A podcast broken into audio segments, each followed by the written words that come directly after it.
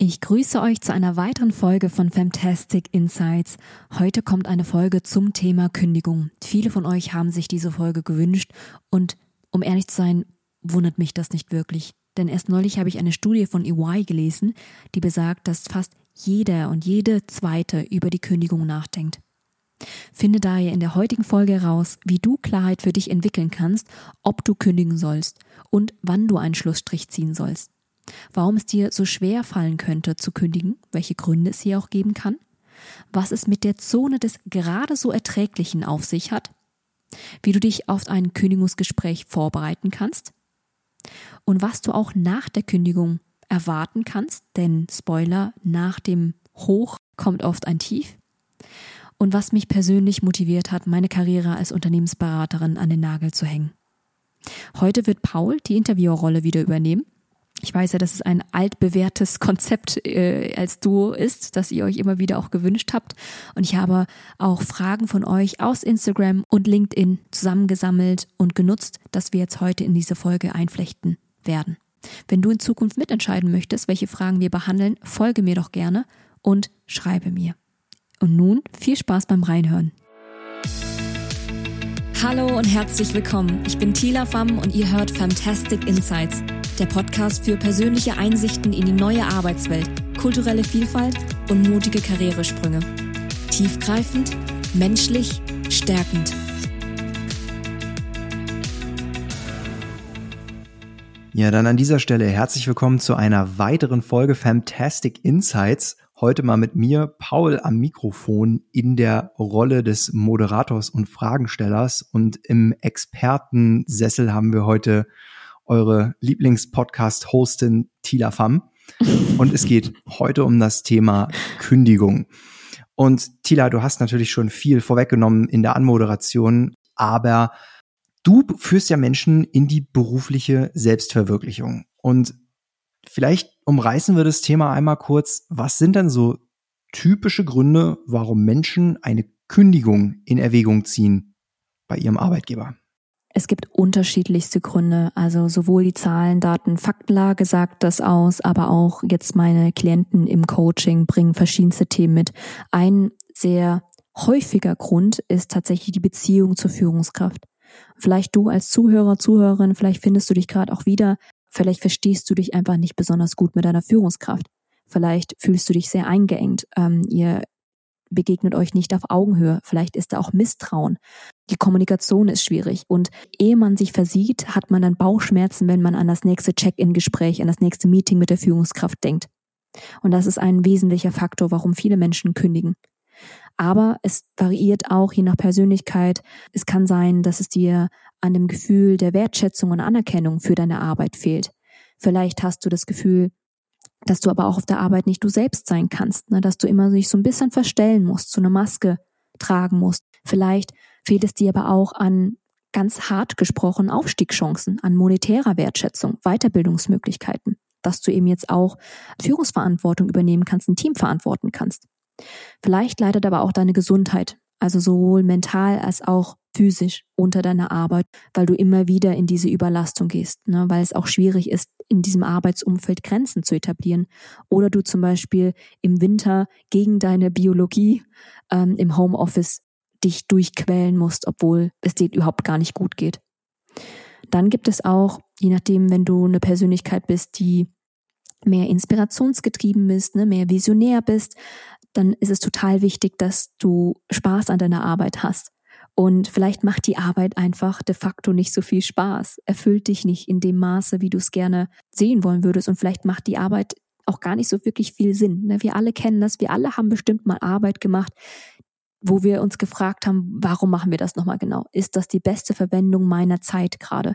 Und das kann natürlich auch total frustrieren und ja das Gefühl dieser, dieser Unerfüllung hinterlassen. Und zuletzt, auch in dem Kontext, vielleicht fehlt es auch an Flexibilität und Entfaltungsspielraum. Ganz oft ist es so, wir kennen uns und unsere Produktivität am besten, unter welchen Bedingungen wir am performantesten sind. Und wenn aber hier sehr starre Strukturen und Prozesse vorherrschen, ist man auch hier sehr eingeengt. Und das kann auch ein Grund sein, der uns unerfüllt und unglücklich macht. Jetzt hast du natürlich schon eine sehr große Liste an Kündigungsgründen schon mal mitgebracht. Aus deiner Erfahrung als Coach, wie ist es, wie, wie stark sind diese Gründe ausgeprägt? Also ist es bei den meisten Leuten so, dass das so ein Grund ist, der aber einfach so schlimm ist, dass er Leuten quasi das ganze Arbeitsleben mhm. verhagelt und sie sagen, okay, nee, reicht mir jetzt, ich will das nicht mehr? Oder sind das eher so viele Gründe, die alle so ein bisschen auf kleiner Flamme köcheln? Ich glaube, das ist total individuell. Es gibt die einen, die haben vielleicht auch nicht so eine, ich sag mal, Schmerztoleranz. Das heißt, zum Beispiel, du, du wärst zum Beispiel so ein Kandidat dafür, Paul, wenn du zum Beispiel sehr stark ähm, in deiner Freiheit eingeschränkt werden würdest und man sehr autoritär dich in deine Schranken weisen würde, was du nicht nachvollziehen kannst, rational, was vielleicht auch ungerechtfertigt ist. Ich glaube, das wäre teilweise schon Grund genug, umzugehen. Ne, da ist die Toleranz einfach nicht sehr hoch. Aber wir Menschen sind grundsätzlich sehr, sehr leidensfähig und tolerieren auch wirklich viele Gründe parallel über einen längeren Zeitraum, bevor wir dann beschließen zu kündigen und eigentlich auch diese, das ist ja am Ende auch eine Beziehung zu dem Arbeitgeber, dann zu beenden. Und das war in meinem Fall eben auch der Fall, dass es so ein Set an verschiedenen Gründen gab und die Frage ist, wann läuft das Fass über und muss das Fass überhaupt überlaufen, ne, damit man König? Kann man da nicht eigentlich schon präventiv für sich Klarheit entwickeln und entscheiden, hey, das ist einfach nicht mehr das Richtige für mich und bevor ich jetzt irgendwie in ein Burnout laufe oder total totunglücklich da bin und kein Ausweg mehr zu sehen ist, dass man schon vorher die Handbremse zieht. Mhm.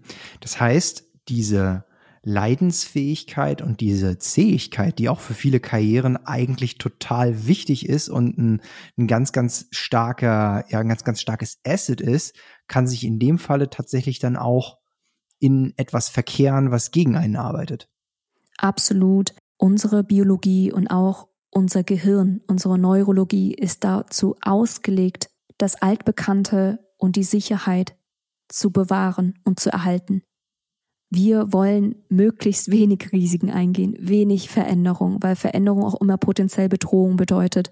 Und das siehst du eben auch bei der Arbeitgeberwahl. Das ist einer der größten und wichtigsten Entscheidungen, die wir zu treffen haben. Ne? Siehe die drei großen Lebensfragen. Mhm. Und zu kündigen bringt so viel Veränderung und so viele Auswirkungen, vielleicht auch Auswirkungen, die du noch gar nicht abschätzen kannst. Es war bei mir auch total interessant zu beobachten. Meine ganze Biologie hat sich dagegen gewehrt und hat versucht, Gründe zu finden, warum ich denn da bleiben sollte. Ich müsste ja nur ein bisschen dankbarer sein. Und dann aber sich einen Schritt zurückzunehmen und auch zu verstehen, wer oder was spricht da gerade. Ist es gerade ähm, meine Biologie, die mich schützen möchte, oder wer, wer berät mich gerade in dem Kontext? Hm. Ah, du hast jetzt gerade zwei sehr interessante Sachen gesagt. Das eine schon eben ein bisschen früher. Du hast gesagt, das Fass muss gar nicht erst überlaufen, bis man sich selber die Entscheidung setzt, okay, ich ändere jetzt was an meiner Situation. Ich wähle zum Beispiel die Kündigung als Weg, sondern man kann sich ja auch Fragen stellen, wie man das Ganze vielleicht schon früher und vielleicht auch ein kleines bisschen rechtzeitiger angeht. Mhm. Und jetzt hast du auf der anderen Seite gesagt, dass irgendwie man auch immer dieses Bedürfnis nach Sicherheit hat. Was ich mir jetzt gerade so vorstelle, ist so, man hat so einen Punkt, wo das Fass fast voll ist, aber dann macht man nichts und existiert weiter vor sich hin und dann kommt wieder was dazu, wieder dazu und irgendwie ist das Fass nie so richtig voll. Mm. Und man, man existiert in diesem Job immer, immer weiter vor sich hin. Und gleichzeitig hat man so diesen, diesen Gegendruck, wenn man dann doch mal darüber nachdenkt, okay, ich ändere jetzt was, dann schlägt da automatisch wieder so diese, dieser innere Drang nach Sicherheit zu. Also es auch, scheint auch irgendwie ein, ein, sehr verworrenes Konstrukt zu sein, in dem man sich da befindet. Was würdest du denn sagen? Was gibt's denn so für Reflexionsfragen, die man sich vielleicht stellen kann, um dieses Knäuel, diese, dieses Chaos so ein kleines bisschen zu entwirren, um da Klarheit reinzukriegen? Welches Gefühl möchtest du am Sonntag haben, wenn du an den Montag denkst? Mit welchem Gefühl möchtest du da starten? Oder welche Beziehung möchtest du überhaupt zu deiner Führungskraft haben? Über welche Probleme möchtest du auch mit deiner Führungskraft sprechen können? Ne, wie intim, wie vertrauensvoll soll das sein? Vielleicht ist es vollkommen in Ordnung für dich, eine recht pragmatische Beziehung zu führen. Vielleicht ist dir aber wichtig, eine sehr vertrauensvolle Beziehung zu führen, aber sich bewusst zu werden, was sind Dinge, die mir in meiner Arbeit wichtig sind. Dann auch die Frage, wo liegen meine Stärken? Natürlich könnten wir unfassbar viel machen und auch in viele Rollen hineinwachsen, aber irgendwann, wenn du diese Explorationsphase durch hast, bist du dir eigentlich schon gewahr, was deine Stärken sind. Und das mag zum Beispiel sein, dass du ein Kreativgeist bist, es dir super leicht fällt, Ideen zum Beispiel zu generieren. Vielleicht ist dann diese typische administrationslastige Rolle des PMs oder des PMOs nicht die richtige für dich. Aber auch sich zu fragen, von wo will ich arbeiten? Wie bin ich am produktivsten? Ich gebe euch ein Beispiel. Jeder, der mich kennt, weiß, ich bin kein Morgenmensch. Und ich habe mich dann zeitweise morgens ins Büro gezwungen und saß dann da wie so ein Zombie und habe die meiste Zeit aber nur meine Zeit abgesessen wohl wissend, dass ich gerade nicht meine Arbeit geschafft hat und abends dann wieder eine Nachtschicht einlegen werden muss. Und hier sich bewusst zu werden, was sind deine körperlichen Bedingungen und auch Präferenzen, wie du arbeiten möchtest und welche Arbeitsform, sei es dann Selbstständigkeit oder Angestelltenschaft, dann diese Bedürfnisse adressiert und erfüllt. Und auch so eine Frage, letzte Frage, in welcher Form möchte ich Wertschätzung oder auch Anerkennung erfahren? Was ist mir da wichtig? Ne? Möchte ich irgendwie hochfrequentiert wöchentlich irgendwie Lob erfahren, Wertschätzung erfahren oder habe ich da nicht so ein großes Bedürfnis, auch das über sich herauszufinden, um das wiederum in deinem Arbeitsumfeld abzufragen? Letzten Endes, je bewusster du dir wirst, was dir wichtig ist, Klarheit bekommst, was dir wichtig ist, desto bewusster kannst du auch einen passenden Arbeitgeber suchen und einen Arbeitgeber danach qualifizieren, ob es zu dir passt. Mhm. Und das schließt ja dann sozusagen auch die, äh, die gegenwärtige Arbeitsumgebung mit ein. Das heißt, wenn man sich mal diese Fragen stellt, kann man ja fast wie so eine Checkliste eigentlich machen. Und dann kann man abhaken, okay, habe ich das? Habe ich hier die Möglichkeit zur persönlichen äh, Entfaltung? Fühle ich mich hier gewertschätzt? Habe ich hier die Art von Beziehung zu meiner Führungskraft, die ich gerne möchte? Und wenn da mehr Kreuze als Häkchen sind, dann ist es natürlich ein eindeutiges Signal, dass man sich vielleicht auch mal anderweitig umgucken sollte. Ja, ich würde hier noch ergänzend hinzufügen, ich glaube, die meisten Menschen, die vielleicht auch in dieser Zone sind, die du eben angesprochen hast, also so, die so zwischen den Stühlen sitzen, sich einfach unsicher sind. Es ist oft so, dass wir eher aus unserem Kopf rausgehen müssen, weniger denken müssen und eher trainieren müssen, auf unsere Intuition zu vertrauen.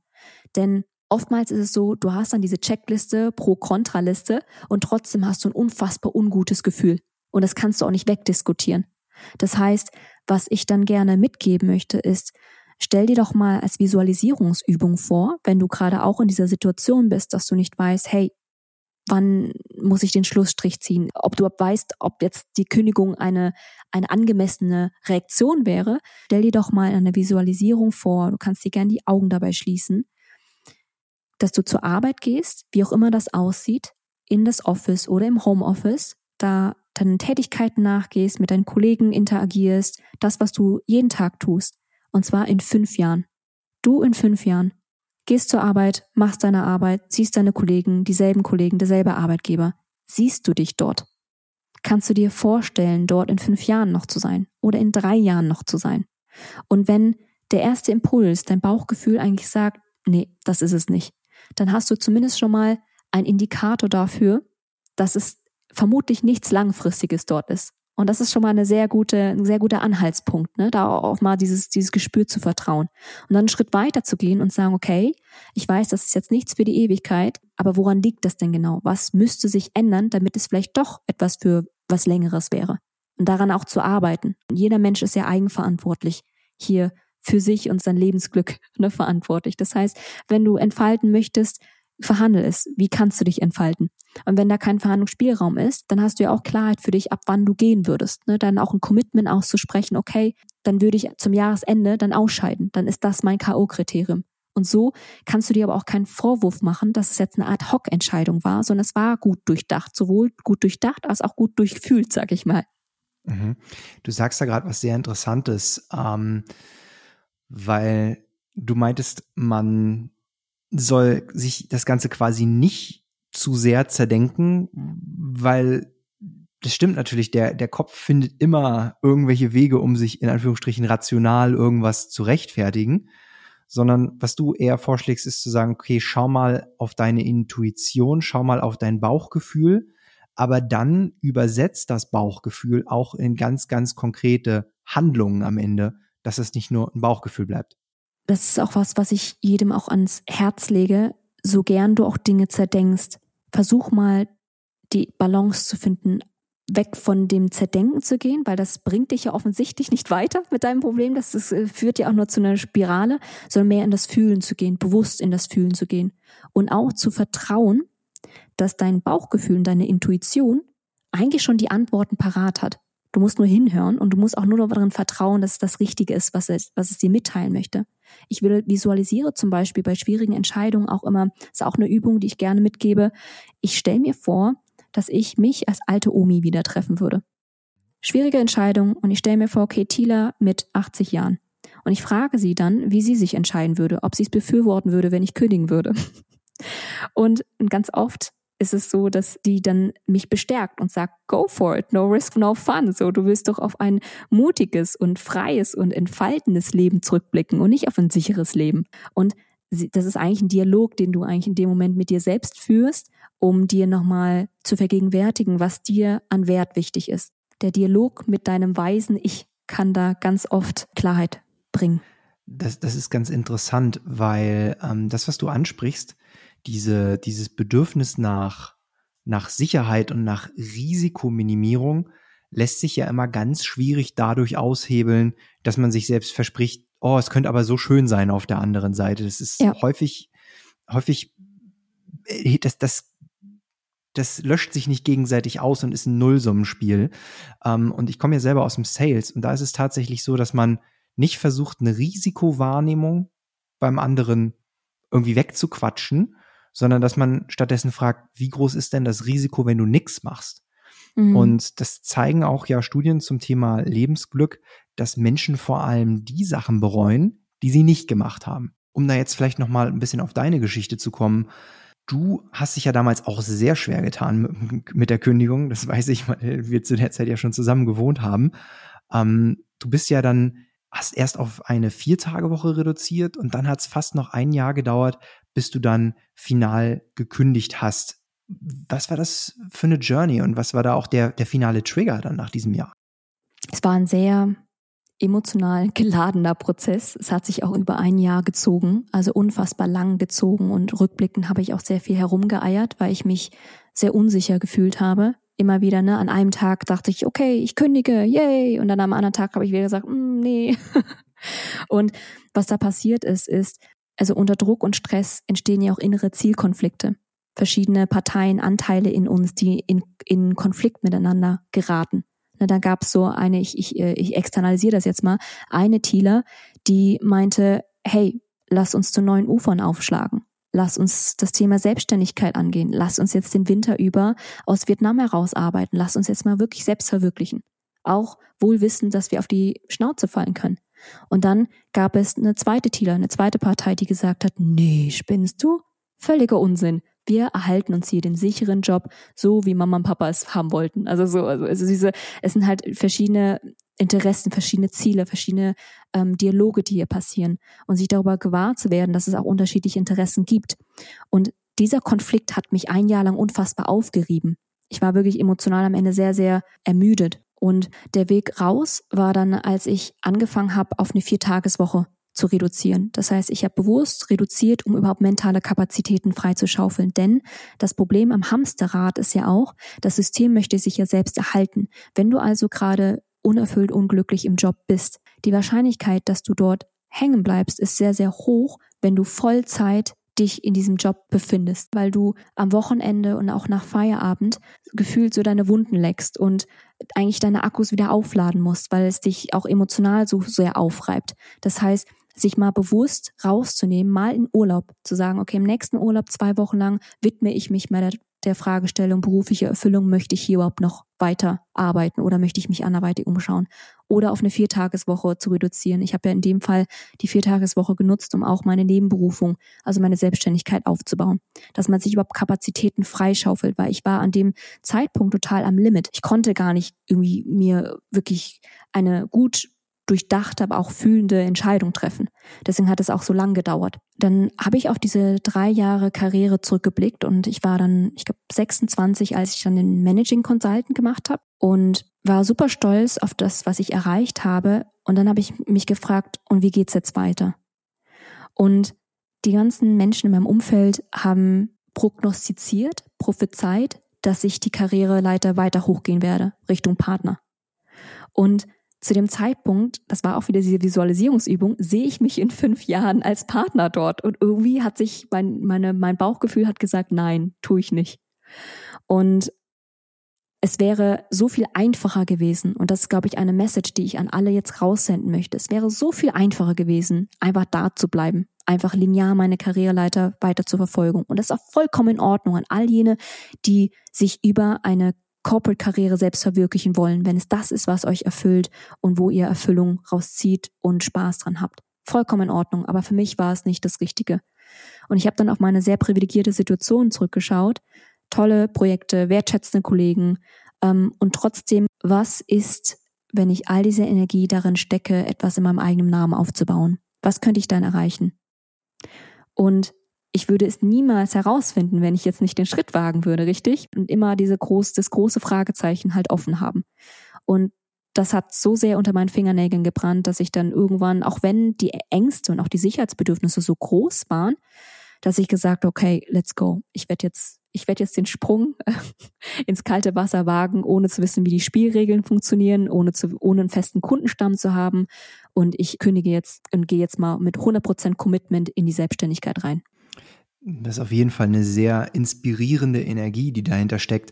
Äh, wenn sich jetzt einer von den Zuhörern oder Zuhörerinnen davon jetzt angesteckt fühlt und die sagen, okay, alles klar, ich schmeiß hin, ähm, wie bereiten die sich denn am besten auf so ein Kündigungsgespräch vor? Ich glaube, wichtig ist, neben dem, was wir dann sagen in dem Moment, ähm, die richtigen Worte zu finden. Ich glaube, das ist sekundär. Wichtiger ist eher, euch emotional darauf vorzubereiten. In meinem Fall, es war auch meine erste Kündigung, also mein erster Arbeitgeber und das ist immer tendenziell noch ein bisschen emotional noch beladener tatsächlich. Und mein Magen hat sich in dem Moment umgedreht, kurz vor dem Gespräch. Mir war so übel und mein ganzer Körper hat sich gegen diesen Prozess, diese Veränderung, die jetzt bevorsteht, diese Unbekannte, geregt. Und das Beste, was du in Vorbereitung tun kannst, ist dir zu erlauben, alles zu fühlen. Es ist alles ein gutes Feedback-System, alles kann kommen, Scham, Trauer, Enttäuschung, Wut und auch Angst, all das ist da, um gefühlt zu werden. Und dass du einfach mal fühlst und dich aber auch nicht davon verunsichern lässt, weil es ist ganz selten so, dass jemand den Entschluss fasst, zu kündigen und zu keinem Zeitpunkt diese Entscheidung in Zweifel zieht. Ist ganz, ganz selten.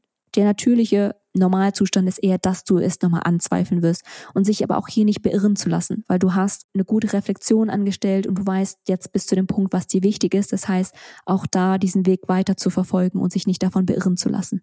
Das klingt fast so ein bisschen, als wäre das so, als würde man mit seinem Partner oder seiner Partnerin Schluss machen.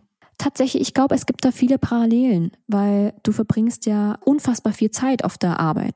Und das ist ja irgendwo eine Beziehung, die du pflegst. Und übrigens, die Kündigung verlief super gut. Ich bin so dankbar für meinen Chefchef. -Chef. Der hat das, der hat mich total bestärkt, war super, super freundlich. Und das ist auch das, wie ein Arbeitgeber in meinem Verständnis reagieren sollte. Er hat dann auch gesagt, hey, kann ich vollkommen nachvollziehen. Für den Fall, hier ist immer eine Tür offen, kannst immer wieder zurückkommen. Ne, dass man auch so im Guten auseinandergeht. Aber nicht jeder hat das Glück, da im Guten auseinanderzugehen. Es gibt auch Führungskräfte, die das sehr persönlich nehmen, wenn du kündigst. Das heißt, es können auch Konflikte hochkommen. Und sei dir auch gewahr, dass das alles möglich sein kann und bereite dich so ein bisschen emotional darauf vor. Und was kann man danach erwarten? Oftmals kommt nach dem Hoch, also es kommt so, ein, so eine Euphorie, der Befreiungsschlag, dass diese Entscheidung getroffen wird und dann auch kommuniziert hat, also es real hat werden lassen, kommt dann oftmals auch ein Tief. Also nicht nur hormonell, dass du dann so ein Dopamin-Tief bekommst und erstmal da sitzt und dümpelst und sagst, okay, und jetzt, sondern auch ein Tief im Sinne von, es kann sein, dass du eine Trauerphase durchmachst, weil du erstmal Dinge loslassen musst, ein Teil deiner Identität und auch Abschied nehmen musst von deinen Kollegen, von deinem alten Ich. Nun gibt's ja auch Kollegenkreise, die teilweise ein bisschen missgünstiger sind. Und ich glaube, gerade Leute, die vielleicht auch drüber nachdenken, sich jetzt selbstständig zu machen und die sich da vielleicht auch nicht so stark abgrenzen können, die haben dann auch so ein bisschen diese Angst, so, oh, was ist, wenn ich jetzt damit auf die Schnauze fall? Dann, dann, dann lachen ja die alle über mich, die eh schon so gehässig zu mir sind. Ist, glaube ich, auch so einer, einer von diesen Gründen, diese Angst vor der Scham des Scheiterns. Ähm, wie kann man denn damit umgehen? Der erste Schritt ist immer, erstmal sich bewusst zu werden, dass du gerade Scham fühlst, dass es gerade ein Thema ist, das dich gerade beschäftigt und das erstmal wertungsfrei hinzunehmen. Ich glaube, das ist ganz, ganz wichtig. Und dann im nächsten Schritt auch mit keinem Widerstand zu reagieren, sondern es zu akzeptieren. Weil es ist ja auch total nachvollziehbar, dass du vielleicht befürchtest, ne, zu versagen. So, okay, das ist jetzt einfach erstmal ein Fakt, dass man das mal so hinnehmen kann. Ich glaube, schwierig wird es dann, wenn wir uns an diesen Emotionen so aufhängen und da jetzt so eine Abwärtsspirale drehen. Das heißt, ne, dass das Gedankenkarussell kommt und wir in die Wertung kommen. Okay, Angst vor Versagen. Ja, aber ich bin ja auch irgendwie ein Versagen. Und dann, ehe du dich versiehst, bist du so entmutigt, dass du dann total in dieser Starre bleibst. Und ich denke, es gibt so viele Gründe, die uns davon abhalten zu kündigen. Also darüber haben wir noch gar nicht gesprochen. So viele Menschen sind ja innerlich gekündigt, unglücklich und unerfüllt im Beruf und tun trotzdem nichts. Sie sind aber da und haben sich mit der Situation abgefunden. Und es gibt eine Palette an Gründen, was sie daran abhalten könnte. Ein Grund, was du jetzt gesagt hast, ist eben die Angst vor dem Versagen, aber auch andere Menschen nicht enttäuschen zu wollen. Das war ja auch so, ich wollte meinen Chefchef nicht enttäuschen. Wir hatten eine super gute Beziehung. Oder ich wollte auch meine Eltern nicht enttäuschen, ne, die ja als äh, die als Migranten ja nach Deutschland gekommen sind, um mir diese Zukunft zu ermöglichen. Ich wollte nicht undankbar wirken, indem ich jetzt so einen guten, prestigereichen Job an Nagel hänge. Aber auch das Thema Sicherheit und Stabilität. Ne, planst du gerade eine Familie? Und das kann auch ein umtreibender Faktor sein, zu sagen, hey, es macht doch mehr Sinn, dann in einer Anstellung zu bleiben oder hier beim sicheren Arbeitgeber zu sein, sicher in Anführungszeichen, den du schon kennst. Es kann ja sein, dass du, wenn du jetzt wechselst, es dort drüben noch schlimmer wird. Who knows? Risiko ist da. Auch so das Thema, wenn du zu sehr verflochten bist in deine Identität mit deinem Arbeitgeber. Zum Beispiel, du bist jetzt McKinsey-Unternehmensberater. Diese Brand McKinsey ist auch so stark. Will ich diese Identität, ein McKinsey zu sein, ablegen? Bin ich bereit? Weil das bedeutet ja auch ein altes Ich, einen alten Teil von dir selbst hinter dich zu lassen. Und hier kann ich dir nur mitgeben, was auch immer das für Gründe sind, das sind alles valide Gründe, die dich gerade vielleicht auch zurückhalten zu kündigen, obwohl du dich gerade in einer Situation wiederfindest, das ziemlich unerträglich ist. Konzentriere dich auf das, was du gewinnst, anstatt auf das, was du verlierst. Was auf der anderen Seite könntest du dazu gewinnen? Und das kann Freiheit sein, das kann bessere monetäre Vergütung sein, das kann Wertschätzung sein, was auch immer dir wichtig ist. Und deswegen ist es ja so wichtig, im ersten Schritt sich klar zu werden, was dir wichtig ist. Und das Problem ist auch, dass wir ganz oft alternativlos sind. Ich habe das ja eben schon mit der Energielosigkeit angesprochen. Wir sind oftmals so überlastet in unserem Vollzeitjob, dass wir nach Feierabend, am Wochenende eher so unsere Wunden lecken, ähm, uns bespaßen, äh, ausgehen, Netflix gucken, anstatt uns mit diesen unangenehmen Gefühlen auseinanderzusetzen und uns wirklich die Frage zu stellen, sind wir hier gerade glücklich und erfüllt oder wird es eher Zeit, dass wir gehen? Dann noch so das Thema Angst vor Konflikt. Überhaupt die Kündigung auszusprechen, die Entscheidung dann vor Familie und Freunden rechtfertigen zu müssen, die Erwartung der Gesellschaft dann auch ablegen zu müssen. Angst vor dem Versagen, was wir eben hatten, Schulden, finanzielle Verpflichtungen, die uns davon abhalten können. Und egal, was das für Gründe sind, ich möchte dir an der Stelle nur mitgeben, unser Gehirn, dein Gehirn ist dazu programmiert, ist außerordentlich gut darin, eine vermeintlich sichere Situation zu erhalten. Also die Situation, in der du gerade bist, zu erhalten. Und oftmals gehört es, gehört eine Riesenschippe Mut dazu, trotzdem einen Schritt nach außen zu gehen, unkonventionelle Wege zu gehen, den Arbeitgeber zu wechseln und nochmal was Neues zu wagen. Das waren jetzt schon sehr viele fantastische Einsichten. Vielleicht noch eine zum Abschluss. Das ist ein Modell, das wir beide immer wieder diskutieren bei uns zu Hause am Esstisch. Was ist die gerade so erträgliche Zone? Die Zone des gerade so erträglichen beschreibt die gefährlichste Zone, in der du dich bewegen kannst. Und zwar jeden Tag stört dich irgendwas. Vielleicht fühlst du dich nicht psychologisch sicher, kannst nicht du selbst sein, hast eine schlechte Beziehung zu deinem Chef oder machst einfach Arbeit, die super langweilig ist und die dich unerfüllt hinterlässt. Jeden Tag hast du so ein, so ein paar kleine Berührungspunkte, die Schmerzen verursachen, ja, so ein Pain verursachen. Aber auf der anderen Seite ist der Schmerz nicht groß genug, weil du auch noch klar die Vorteile siehst. Zum Beispiel ein tolles Team. Du siehst die Vorteile, ein gutes Gehalt. 3.000, 4.000 Euro netto im Monat zu verdienen ist super toll. Das heißt, der Schmerz ist zwar da und der nervt dich jeden Tag und es tut auch weh jeden Tag oder regelmäßig, aber der Schmerz ist nicht groß genug, als dass du gehen würdest. Und genau in dieser Zone war ich auch zwischenzeitlich, weil mir ging es nicht schlecht. Ich hatte richtig tolle Projekte, die ich beraten und verantworten durfte. Ein tolles Team, einen wertschätzenden Chef-Chef. Und trotzdem war aber diese Frage, was könnte ich im eigenen Namen aufbauen? Wie würde wirklich eine bedürfnisorientierte Arbeit aussehen? Wie könnte ich mir meine Arbeit in der Selbstständigkeit gestalten? Groß, aber ein Jahr lang nicht groß genug, als dass ich wirklich in die Umsetzung, in die Aktion gegangen bin. Und deswegen hat es mich so lange gekostet, weil ich in dieser Zone war. Und deswegen ist diese Zone ja auch so gefährlich, ne? weil du hast im Grunde jeden Tag Schmerz, aber du änderst nichts. Und das heißt, du hast sehr, sehr viel länger über einen längeren Zeitraum diesen Schmerz, als wenn der Schmerz einmal so groß wäre, dass du sagst, nee, basta, es reicht, ich ändere was. Leider ist es ja so, bevor es zu einer Verhaltensveränderung oder zu einer radikalen Entscheidung kommen, muss immer erstmal was Schlimmes passieren. Es ist leider so. Unsere, unsere Biologie ist darauf programmiert, eher reaktiv zu sein, wenn es darum geht, große Veränderungen anzustoßen. Ich möchte dir aber gerne an der Stelle mitgeben, je nachdem, in welcher Situation du dich befindest, reflektier doch mal für dich, wann ist ein guter Zeitpunkt umzugehen. Und ich habe zum Beispiel dann irgendwann den Entschluss gefasst. Irgendwann habe ich gesagt, ich habe jetzt wirklich die Schnauze voll herumzueiern. Ich werde jetzt kündigen, ich werde das Gespräch jetzt führen, ohne Plan B zu haben. Und diese, diese Erleichterung, die dann kommt, ist unfassbar viel wert. Und ich habe das seitdem nie bereut. Und deswegen auch den Mut zu fassen, da in die Aktion zu gehen, auch wenn die Situation sehr gut zu ertragen ist.